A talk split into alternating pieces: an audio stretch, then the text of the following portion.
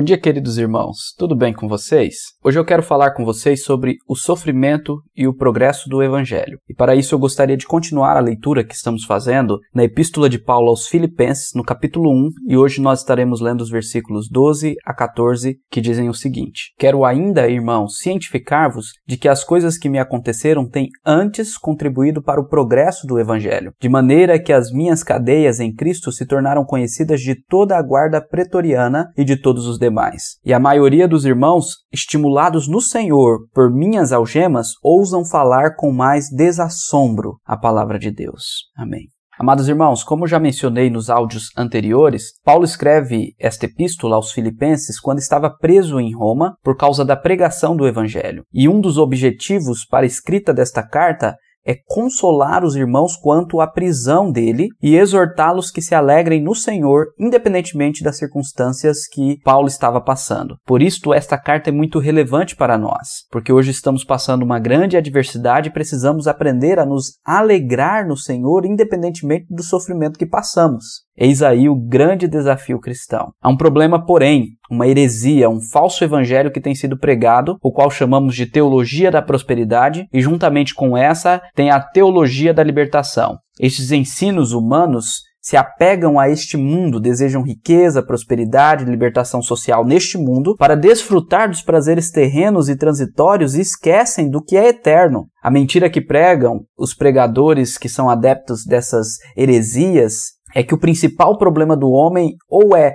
econômico ou é social e esquecem do problema do pecado. E a Bíblia nos diz que o pecado é o principal problema do homem. Esses pregadores então induzem os seus ouvintes ao erro, afirmando que é incompatível ao cristão o sofrer. E isto não é verdade. Vejam o que a Bíblia diz sobre isso. Em Mateus capítulo 5, versículos 11 e 12, o nosso Senhor Jesus Cristo diz: Muito felizes, bem-aventurados sois quando, por minha causa, vos injuriarem e vos perseguirem, e mentindo disserem todo mal contra vós. Regozijai-vos e exultai, porque é grande o vosso galardão nos céus, pois assim perseguiram aos profetas que vieram antes de vós. Olha também o que Jesus diz em João capítulo 15, versículo 20. Lembrai-vos das palavras que eu vos disse: não é o servo maior do que o seu senhor. Se perseguiram a mim, também perseguirão a vós outros. Como também em João 16:33, Jesus nos revela: No mundo passais por aflições, mas tende bom ânimo, eu venci o mundo. Eu poderia continuar citando vários outros textos e versículos, não apenas nos evangelhos, mas nas cartas e em outros locais das escrituras sagradas para mostrar aos irmãos que o sofrimento é sim uma realidade do cristão. Observem que é a Bíblia que está dizendo, a palavra de Deus. É ela que nos afirma que nós iremos passar por sofrimentos. Olha, meus irmãos, se os cristãos lessem a Bíblia, eles não cairiam nos falsos ensinos desses falsos profetas da prosperidade. Um pastor presbiteriano e também missionário, plantador de igrejas, chamado Ronaldo Lidório, ele afirma que a primeira missão da igreja é morrer, isto é, renunciar tudo, o mundo e as coisas que há no mundo, morrer para o eu. Nesses dias de polarização política, eu vejo muitos cristãos que nunca abriram a boca para anunciar Cristo, mas abrem as suas bocas para defenderem as suas posições políticas, o seu político favorito, seja qual for, mas de Cristo nunca falaram, infelizmente, também não são cristãos. Estão se enganando, não são cristãos, pois o cristão busca, em primeiro lugar, o reino de Deus e a sua justiça, e não o reino do Brasil e a sua política. Eu quero voltar para o texto de